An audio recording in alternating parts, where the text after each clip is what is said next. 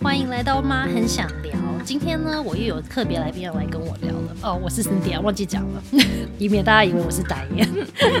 好，今天我们要来跟我一起聊的呢，是五岁都要懂得国际观的 Lara 老师。之前呢，我在意在育儿自己的部落格里面，其实有分享，我跟我的小朋友常常会一起看一个 YouTube 的频道，那就是 Lara 的五岁都要懂得国际观的频道。那每次他在短短的五到七分钟的影片呢，就会带我们从历史啊、文化不同的角度去看看世界上现在在发生的不同的时事。所以我觉得看 Lara 的节目呢，提供了我跟我们家小朋友很多好的品质的一些电视共看的时间，还有一些很好的对话的议题。它是会启发不只是小朋友哦，其实我觉得以妈妈或是以我现在已经是成人来说，会去思考自己在世界或者社会上到底可以做一些什么样的事情，然后可以有所贡献。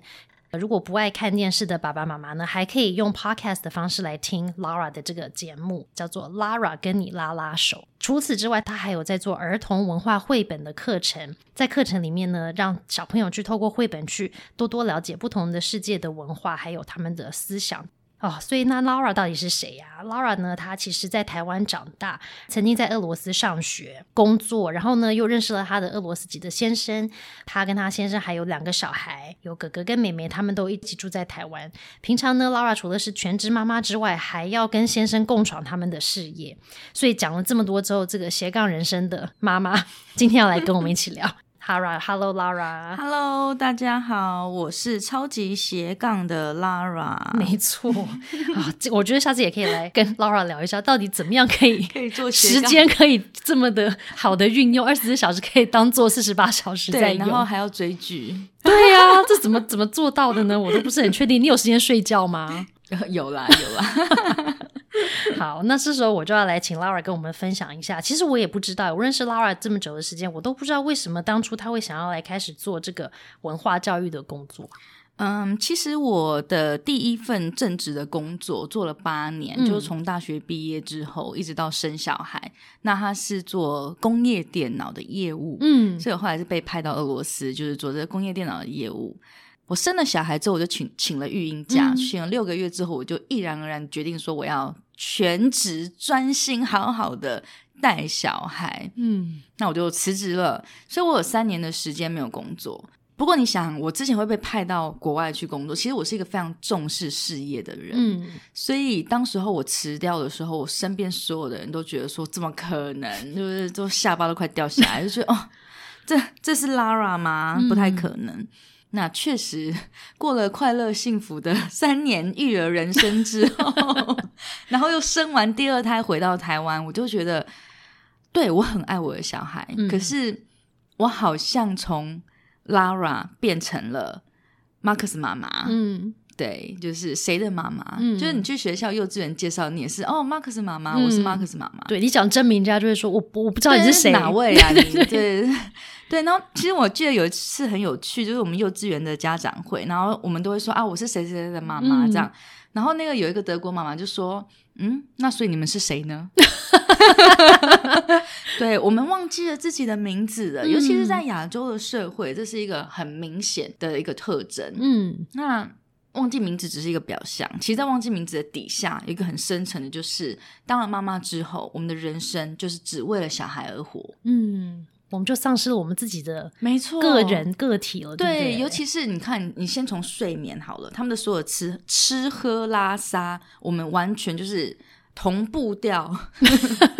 对不对？直接信过去了，嗯对不对？就直接是按照他，而且我自己又是两胎都是亲喂到两岁多，嗯所以他半夜随时就是要喊一口，我就是拉起来。嗯那个时候，我当然会觉得说，我跟我的小孩在一起，我很幸福。可是，其实你慢慢你会觉得你你少了什么，嗯然后那个东西越来越少，越来越少。其实我我有一阵子，其实我觉得我很失落，嗯我失落到就是我都觉得我快有忧郁症了，因为就我到底是谁？嗯我以前明明就是一个可以处理大小事，我在国外自己 set up office 这样嗯子，然后我为什么现在只现在变成别人的妈妈？嗯那我那时候想，没关系，反正我就把小孩当成公司在经营。 我每次都跟大家说，我现在在经营公司，只是公司的那个本体场是域一不个太一小样孩。对对对对。但是因为就是这哦样，然后那时候就想说，我一定要做点什么。嗯那我是要不然我会受不了。那我不想要帮我老公做事，嗯就觉得干嘛那也是另外一个议题，对，那是另外一个人了 嘛，嗯就那我一样是附属在人家之下，嗯所以后来我就想了蛮久，我又不愿意出去工作，嗯因为我不能够放弃我跟我小孩的，嗯就我我还是要全职自己去带小孩。嗯我们家 三点就放学，那请问我现在是要去哪里工 作？那我所以就需要还有弹性。对我还有时间嗯个老，二，那我就 Seven 打工就好啦，要有弹性排班啊。 对啊，要不然哪一家公司就说哦，好没关系，你两点半就先下班，嗯不可能嘛。对，那我就很认真的想了我自己的专长。那因为我之前就是在俄罗斯那边工作的时候，其实我有上就是我有念 MBA，、嗯然后那时候我写的论文其实就是说世界各国的文化对于商业的一些影响。嗯我后来就想一想说，哎，确实啊，包含我们后来小朋友进的学校，其实里面也有很多不同的国籍，嗯那他们常常会接触到各式各样的人，嗯，所以以我就觉得，OK，这也许是我可以着眼的地方。嗯然后再加上我要教我自己的小朋友，因为常常他会拿着地球仪问我说：“妈妈，现在爸爸在哪里？” 或是“阿妈在哪里？”嗯然后俄罗斯的奶奶住在哪里？嗯那于是就是有一个地理的一个概念，然后再加上就是我们家里就是有比较不同、比较多的语言的绘本，嗯比如说他拿日文绘本给我，就是念日文给他听。嗯英文我就念英文，俄文就念俄文这样子，所以就后来想想，就把自己的专长跟能力，还有跟时间、小孩做结合，嗯才会想出来说，哎、那我就来教小孩好了。那你觉得在你的课程里面，或是包括在你的 YouTube 影里面，你觉得你希望带给小朋友一些什么呢？我最希望带给小朋友，就是让他们产生对世界的好奇。其他的，其实那些知识，知识只是一个传达的一个结果而已。嗯但重点是，为什么我们要去知道这么多的东西？嗯我想要去知道，表示我有兴趣，我有好奇心。嗯我觉得好奇是人类无论从几岁开始到几岁结束都不可以停止的，因为他们对世界呢有好奇，那有好奇呢，你就会想要知道更多。嗯你想要知道更多，你才会想要去学习，你有这个动力，嗯那学习才能够是永无止境的。嗯其实我觉得，就是现在，尤其是二十一世纪，还有我们的小孩未来长大的世界里面，已经没有一个说什么你有什么专长了，嗯因为这个专长随时就是会被取代，对呃或是它这个技术、这个科技就是一直不断的在进步，所以你你会一个专长，so what，、嗯没有用，你必须一直不断的、一直不断的进化。如果你是被逼迫学习、被安排学习，你是不会进化的。嗯只有你自己愿意进化的时候，你才能够脱颖而出。嗯，所以我觉得最重要的、最初的核心跟源头，它就是在于好奇心这件事情。嗯，可是我觉得这很重要，而且我觉得从你的影片里面啊，或者你的 podcast，我真的会觉得观察我们家自己的小孩在看的时嗯候，他真的就会对很多的议题产生那个好奇心。对他就会觉得说，哦，原来原来世界上其他地方发生了这个事，诶那为什么会这样子啊？所以他们就有嗯很多为什么为什么，然后这些为什么就是那个让他让他们去多思考跟去找答案的。对的一些起点，所以我觉得为什么让我们家小孩看的时候，我就会觉得其实很好，因为他会去，如果他有自学能力，他就会去书上找答案，错或者是说妈妈我们一起上网找答案。所以我觉得其实是一些很好的一些引子，嗯去把他们的好奇心给引出来，然后让他们可以继续再去探索。对啊，因为就是这句当然是有点老化了，就是什么“学海无涯情是岸”嘛。那只是说以前我就一直想到，你知道我们那时候高中老师很喜欢贴那种在墙壁上面不是贴一嗯这些、种宣言是不对是？对对，对那种宣言。那以前你看那句话的时候，你会觉得说，反正就是要背书啊，嗯就是猫起来背啊。但是现在，在我去看这句话的时候，其实我给他另外一种就是解释。嗯他确实，学海真的是无涯。那勤是什么？勤勤奋就是在于说，你要一直不断的去探索，嗯，你不用背，反正谁会记得答案？对呀、反正现在有 Google 了，对呀、不你对？就是 Google 一下，问你 Siri 一下啊，嗯手机拿起来你就讲就好了。但是那个勤奋，就是你不要懒惰于好奇这件事情，嗯我倒是觉得这是很重要的。嗯，对啊，而且我觉得这个跟扣回现在，我觉得很多人在思考教育的意义，或者是我们到底嗯要教小孩什么呢？对对不对？其实对比较不像是这么多的知识，而是是到底怎么样保持那个对一切的好奇心跟热忱，没然后错更想去学习，真的是依照自己的兴趣去学习，因为那个学习才可以一直到老。，对，所以其实像我拍的所有的影片，包含像我们在上线上课，就会非常清楚。比如说我们讲到某一个议题，嗯，那某一个学生会想到什么时候，我怎么可能全部都知道？对啊呀、那我们一起来找答案，嗯所以我们就可以线上直接一起 Google，、嗯然后我们就一直不断的延伸，那整个学习的过程，我们就会互相都会觉得很有趣。嗯，而且我觉得就是大人跟小孩一起在学习的对过程，对不对？对不是像以前传统的教育，就是老师在上面说，小孩在下面被动的听，没错然后小孩有没有学，有没有想要学就其次。可是嗯现在我觉得这种互动式的学习其实很好，因为爸爸妈妈其实也可以学，然后对小孩也可以一起学，然后从这个里面，其实我觉得会培养一种不一样的情感跟一些回忆啊，对不对？嗯没错，真的，像尤其是比如说我拍影片，嗯那我也是要去找答案，我才能够把它完整的去把它解释说明出来。嗯那在这个过程当中，我真的学到很多，嗯所以你就可以从我拍影片的内容跟痕迹里面就看到说，哦，这我这是我的学习历 程。 其实我应该就是是我我可以去申请大学了吧？对啊，可以做个研究 教案，真的 耶。而且我觉得很有趣的是，因为你要说给小朋友听，所以嗯因为你想要让他有多一点的思考空间，所以其实你就要找各个不同的面向，就是说比较中立的面向去，没错去给他资料跟一些资讯嘛。对，所以我觉得其实这个也是不容易的地方，因为我觉嗯得自己变成大人以后，就发现我们自己有好多制定的想法，就说很多哦，这个事情就是这样主观，或者是说这些人就是这样。可是呢，当我们回头再去思考，或者有些时间静下来可以去分析一下的时候，就发现说哦，其实很多事情真的不是黑跟白，跟嗯甚至连灰，其实真的是有很多的面向去看同一件事情，对不对？没错，嗯就是很很有趣啦。就反而就是开始做这个教育之后，我觉得最大的受益者是我自己，嗯。就是让我整个眼界或是我的心胸，我觉得都变得蛮开阔的。 对啊，因为其实当你发现各个文化、各个人，他们其实并没有说大家做的一些事情是一定是事情发生必定有原因，对可是那个原因又好像不是我们想象中的哦，这个人就是个坏人，没这个人错嗯就是个好人。其实其实他就有很多很多的层面可以去让我们多多思考，然后就可以反思回我们自己的人生里面很多的决是定，对不对？所以我觉得这是一个很有趣的过程，嗯，可以理解为什么你这么的斜杠，因为这么累还要继续做， 对啊因为收获很大。收获很大，你就真的很喜欢做，嗯就是自己自己拍影片就会拍的还蛮开心，很嗨，自己虽然拍得很累，嗨都很嗨， 对，就可是我觉得这也让我们去思考，以后我们想要我们小孩拥有什么样子的职业跟生活啊？如果对他的工作也是可以让他这么感兴趣、这么有热情的话，其实他也可以辛苦，但是又还可以乐在其中。对啊，嗯对我真的很不希望，就是看到小孩子就不知道自己以后该怎么办，嗯或者该做什么，然后就去屈就，或是就哦，反正就这样，嗯或是被安排。嗯我觉得那人生。我们自己这样子是那就算 了，你知道，已经已经就是这样已经了过了嘛一半了。对对，但是你总是他总是我们的未来的希望嘛，嗯对啊，所以就是希望我现在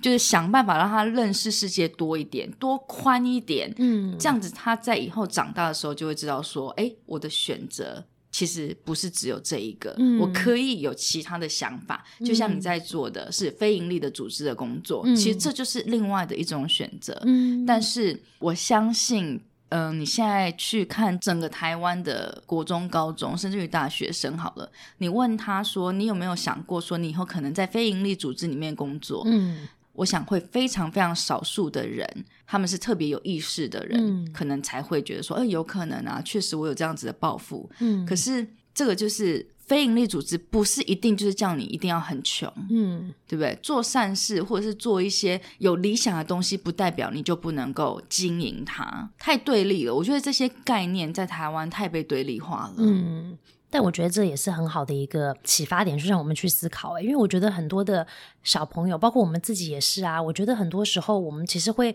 对人生感到很彷徨，因为我们就找不到方向，跟找不到自己想要发挥那个热忱的点对，到底在哪里。对，可是我觉得，当我们的小孩或是我们自己可以有机会去找到一个自己很有兴趣的事情，然后在对这个过程里面可以去帮助我们自己继续成长，然后嗯也可以帮助其他人的时候，其实我们就会觉得过得虽然很累，可是呢，会觉得每一天起床都会很有朝气的对，起真的来，对不真的，对你会？觉得哇，又是一个美好的一天。，嗯，对，所以我觉得这个啊，听了觉得真的是很有 感。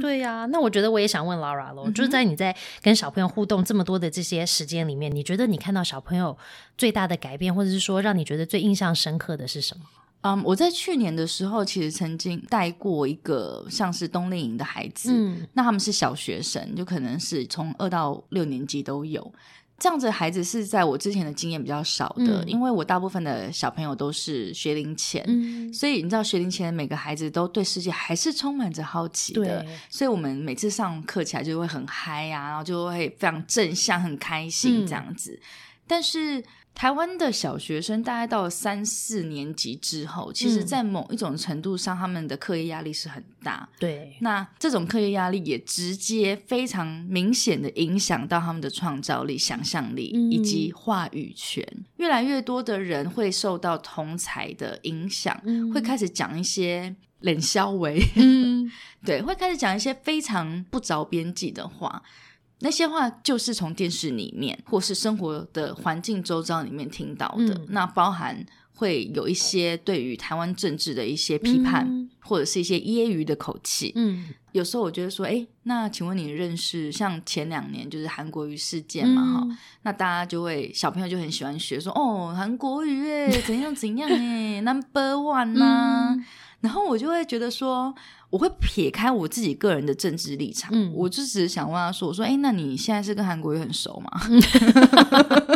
然后我说你认识他吗？嗯不认识啊。那不认识，而且在你的资讯来源其实是非常有限的状况之下，我希望他们可以不要去先入为主，就直接把家人或者是身边大人的想法去透过他们的嘴巴。那真的是你完全看到他们只是一个传声筒，嗯，copy 过来再完发生全，一模一样的嗯 copy 过来。其实看到那种情形，我是蛮难过的，嗯因为这代表这不是他自己想讲的话，嗯他根本不知道他在讲什么。你想一想，台湾或是不管今天你是住在哪一个国家，这样子的一种社会的气氛，那他们以后就是国家未来的决策者嘛，投对票的那些人， 嗯那请问投出来的票会是受到什么样子的影响去做的决定？嗯其实其实说真的，我是蛮担心这件事情的。嗯这群小孩他们可能就只有来上几天的课或者一天的课这样子。所以在一开始的时候，其实他们是蛮排斥我的活动，他不知道该怎么办。嗯我教他拼图，因为像我的课一开始就会先拼一个世界的拼图，嗯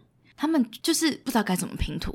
嗯其但其实每个小朋友在成长过程当中一定都拼过图，嗯而且那是很大的地板拼图。其实它对于这个年纪的小朋友来说是非常简单的，嗯但是他们忽然卡住了，可能就是没有这个习惯。嗯，好，那拼完图之后，我们可能就会认识什么国家在哪里。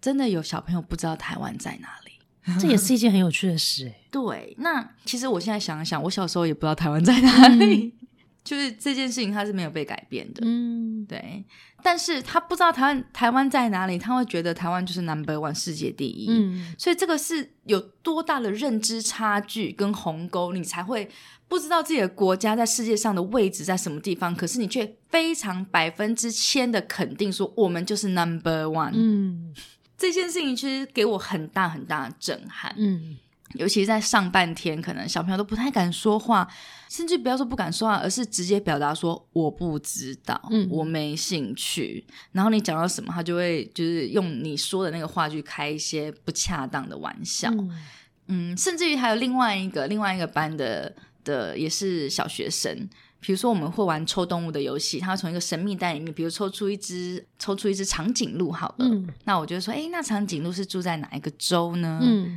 那长颈鹿住在哪一个州呢？非洲哎有对，bingo，不对非洲，还好所以没有答他就错，， 好害怕，对，他就应该要把长颈鹿放在非洲的那个土地上面。嗯可是当我这样子问的时候，他刚刚开始来上课，我说：“嗯哎、那那个无尾熊住在哪里呢？”嗯你猜他怎么回答我？动物园， 没有，他说。在你心里，我的天，啊 我认真的，我跟你讲， 真的，你知道，我就第一次听到这句话的时候，我有点傻眼，就嗯哦哟，在我心里吗？ 那这个是怎么办呢？ 所以呢，我只能就是说，哦，好哦，那我跟你说，他就是住在大洋洲，大洋洲在地图的这边，我只能先忽视他说那些话。那慢慢的到最后，他就习惯了我们的模式，他也知道说，无论他说什么，他说的对或错，我都不会批评他。嗯我也会让他知道，我会直接跟他去引导他答案在哪里，但是我不会说你为什么不知道？嗯，你怎么可能连这不知道？拜托，嗯你有没有念书啊？ 对啊，就不会这样说。所以其实，嗯，有一个妈妈跟我分享，就是说她他们跟我课蛮久的，嗯她就觉得说她的女儿即使上了好几年的一个幼稚园，到了成果发表表演的时候，其实是不敢上台的。嗯可是，在我的课呢，他就是非常非常的做自己。嗯，他做自己到就是我没有办法想象说他怎么可能不敢上台，拜托，嗯 他跟我一样是演技派的、啊， 对啊，所以就是我觉得至少在我可以创造一些让孩子们觉得是安心的环境，嗯就是你可以自由的说答案，你可以说错，可是你不是冷小伟，其实我觉得这也很重要、哎，让小朋友知道说用什么样子的方式可以表达自己的想法。是对不的，对？然后他是得体，但是他其实又不用害怕，他其实是会犯错，没错然后可以有个安全的空间，可以接纳他的各种不同的想法。对，所以我觉得像刚刚我提到那几个小朋友，其实我们在经过了几个月这样子的上课之后啊，嗯他们真的就会 follow 你的思维，嗯然后会一起去思考，嗯所以他们的改变就是让我觉得非常非常的感动的地方。嗯所以值得继续做下去的，就对是啊靠这个，对不对？对真的再是辛苦也要做。对，就是靠这种无形的 feedback，嗯你会觉得你能影响一个人，嗯，那他也许未来可以影响更多的人。对我觉得这个就是为什么很多人在做教育，或甚至我们在做妈很想聊啊，嗯哼或者我的基金会工作也是这样，就会觉得说，嗯其实每一个人只要自己有一些些的思想上可能有一些些不同的改变，或者是一嗯哼些不同的想法的时候，其实我们就会有能力去影响没错，更多的生命，没对不对错。然后我没错觉得听劳尔这么多的分享，我就觉得其实你在你的节目还有你的课程里面，其实你就是想要帮小朋友在建立不同的嗯思维之外，我觉得其实你就在讲我们自己在 podcast 在十二十三集里面聊的那个二十一世纪都需要具备的那个四 C 四 C 素养啊，对，对不对？我就是很看多到一你零。八课纲也在讲的对这些素养，其实我看到你这篇那个文章的时候，嗯那时候我是先看到文章，然后我就觉得这这完全就是我的想法，就是一嗯模一样，只是我可能以前不知道它就是四 C，对我也不知道这个东东西， 它有它有名字的。西， 对，它是有有名字的，对，因为其实当我们可以有更多的开放的思想空间的时候，我们才有办法去做批判性的思维啊没，错对不对？才会知道说哦，原来有这么多的不同的想法，那我自己是怎么想的呢？对我是怎么看这件事情的呢？对，然后，其实当我们有更宽广的思维之后，我们就可以去跟别人做沟通啊，可以互相理解，嗯可以合作啊，然后才可以去创造一些更创新的一些想法出来，去解决一些对世界上的问题嘛。没错，因为问题没错还真的蛮多的耶，大家要集合在一起一起做。对不对，对，尤其是未来就是。其实我们在小时候就有地球村这个概念嘛，嗯不是有个补习班啊对地球村对 对对嗯对，教英文的还是什么的。现在更何况现这个年代，对不对？Zoom 一开或者手机视讯一开，真的是你很难去逃避说你未来不跟哪个国家的人工作，嗯我觉得这是不太可能的。嗯那所以在第二个那个 C 嘛，communication，不是说你说了就好，不是说哦，今天我不要把话藏起来，嗯不要藏在心里，我说出来就有用。嗯，这个个只是一个单向的，嗯你要能够知道说对方他的意识、他的价值观，他你要怎么说，他才能够懂，嗯这样才有办法就互相的。其实这也是推广国际观的一个很重要的原因，嗯就是你要知道别人在想什么。对啊，因为思想是有脉络的嘛，没是错不是是他的文化脉络，他的可能历史脉络，对引起他为什么会做一些判断跟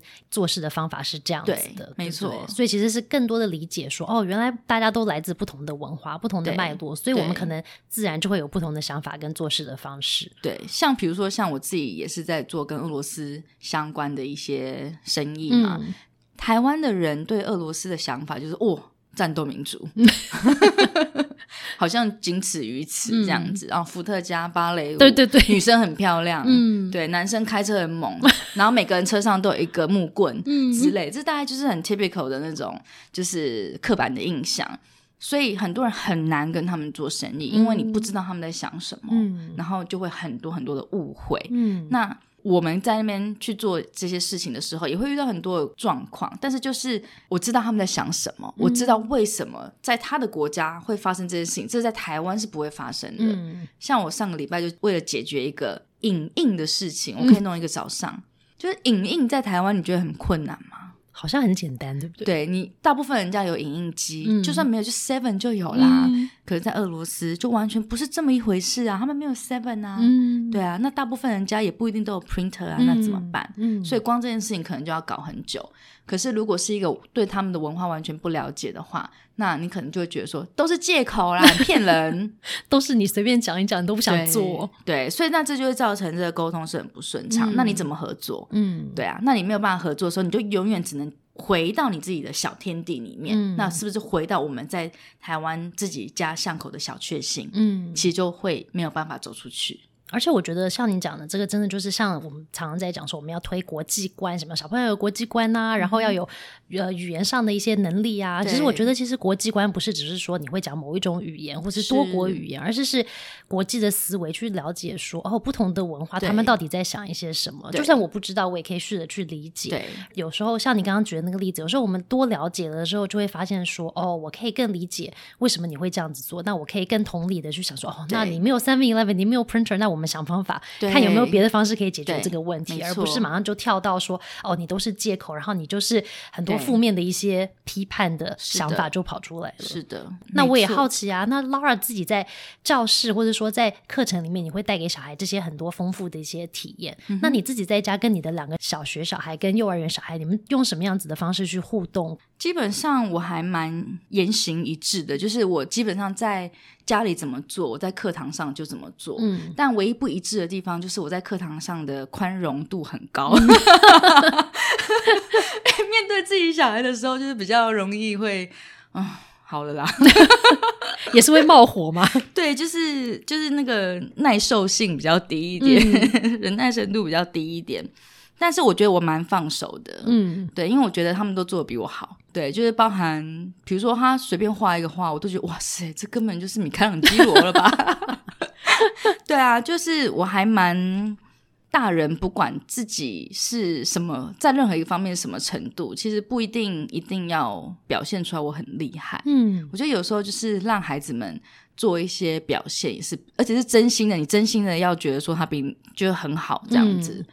然后再像第四个 C 嘛，creativity 的部分。我给他们的空间呢是大到不行了。我记得有一次我去那时候去重庆演讲，就是在讲说多文多元文化在教养上面这条路，我就放了一张照片。那张照片就是我们家那时候也不知道是放假干嘛，反正我就是在电脑前面工作，然后我们家两个小孩就说：“妈妈，妈妈，妈妈，妈妈，妈妈。”我说：“干嘛？干嘛？干嘛？干嘛？干嘛？”他说：“我们要做一个鬼屋。”嗯，我说：“哦， 你要去哪里做鬼屋？”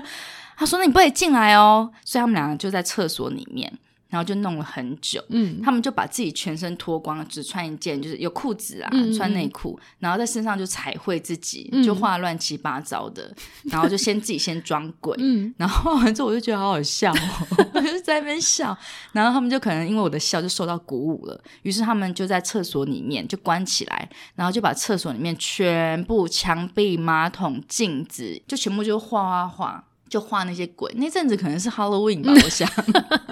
然后就说等一下你要进他们的鬼屋、哦。 我说哦好，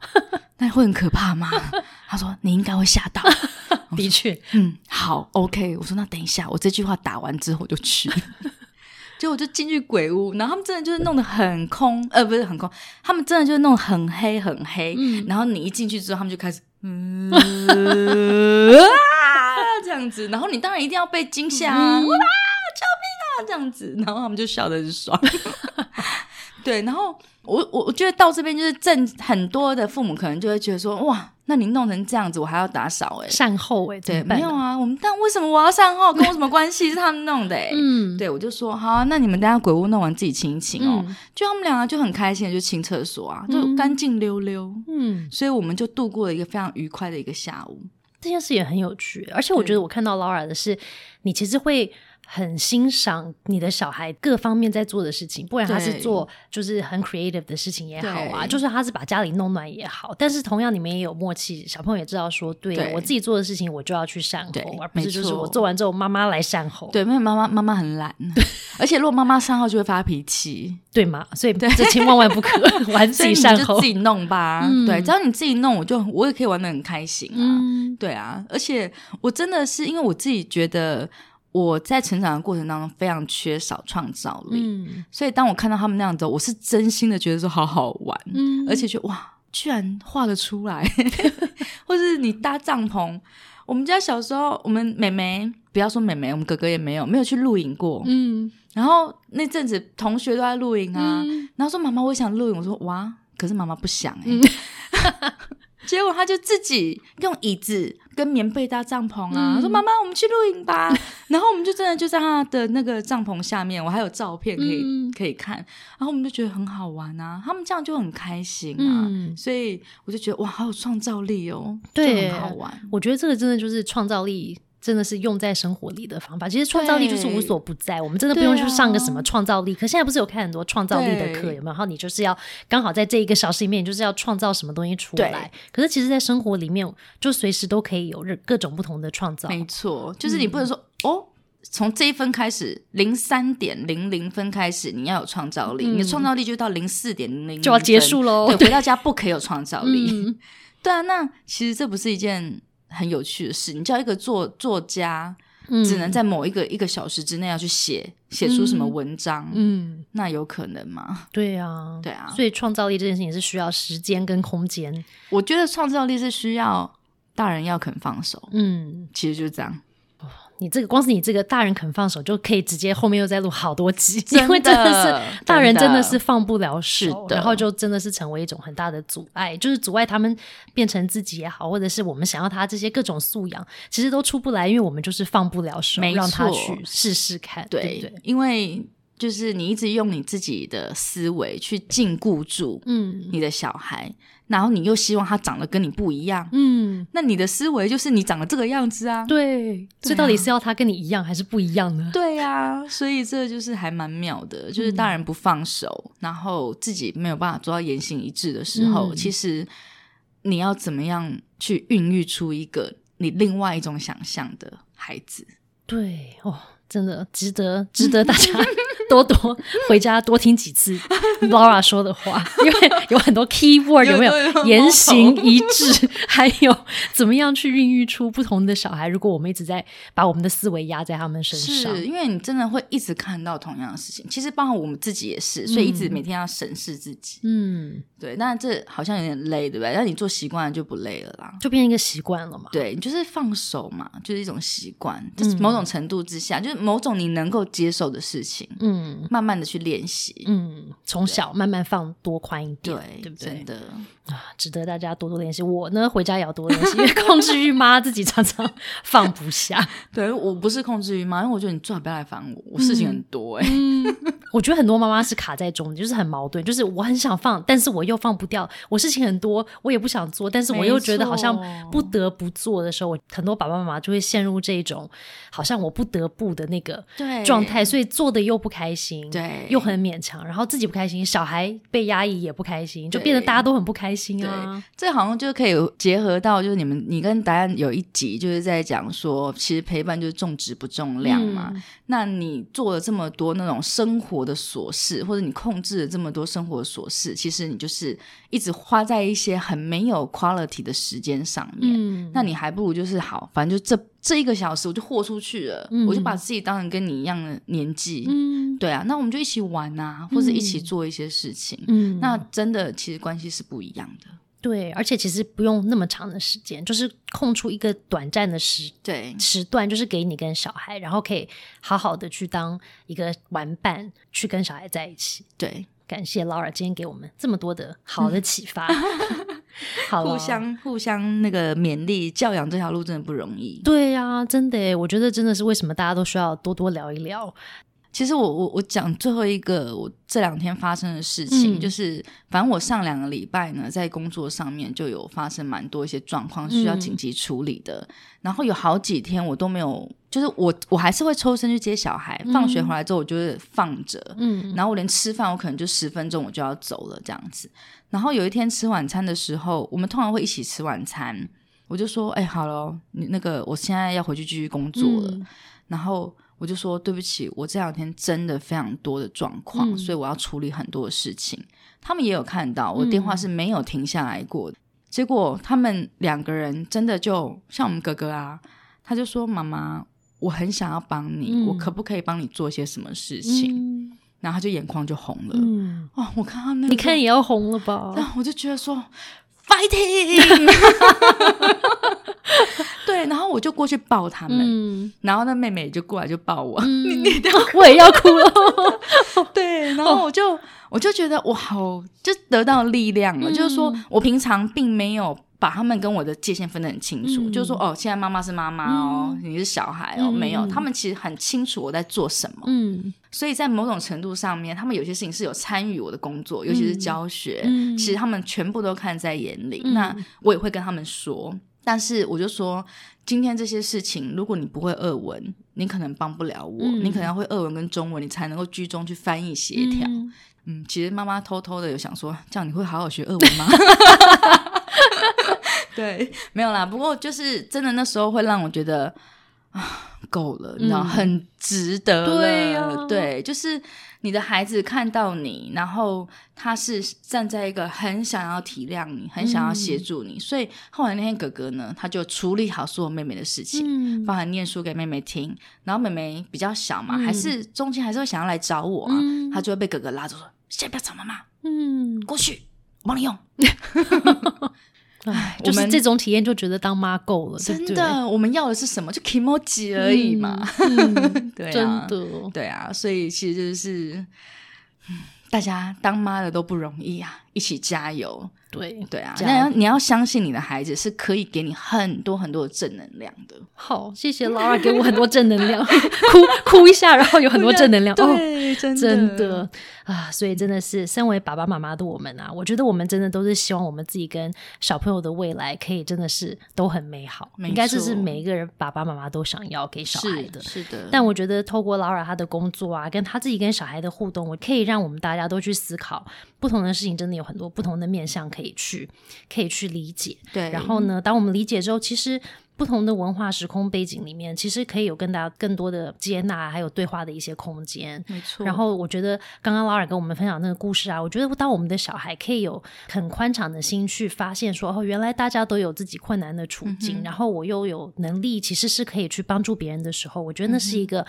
很伟大的一个力量。欸他会发现说，对啊，有人需要帮助，有人跟我不一样，那没关系，我有力量可以帮助他。那我能够做什么呢？其实不是说好高骛远去做很大的梦，说啊、我要解决水资源，我要解决什么世界纷争，但是我可以从很小的地方去帮助另外一个生命，就是我的妈妈，我的妈妈没错现在需要帮助，我的妹妹需要帮助啊对，那我可以用我的力量去帮助她。对，妈妈绝对可以在孩子面前哭的。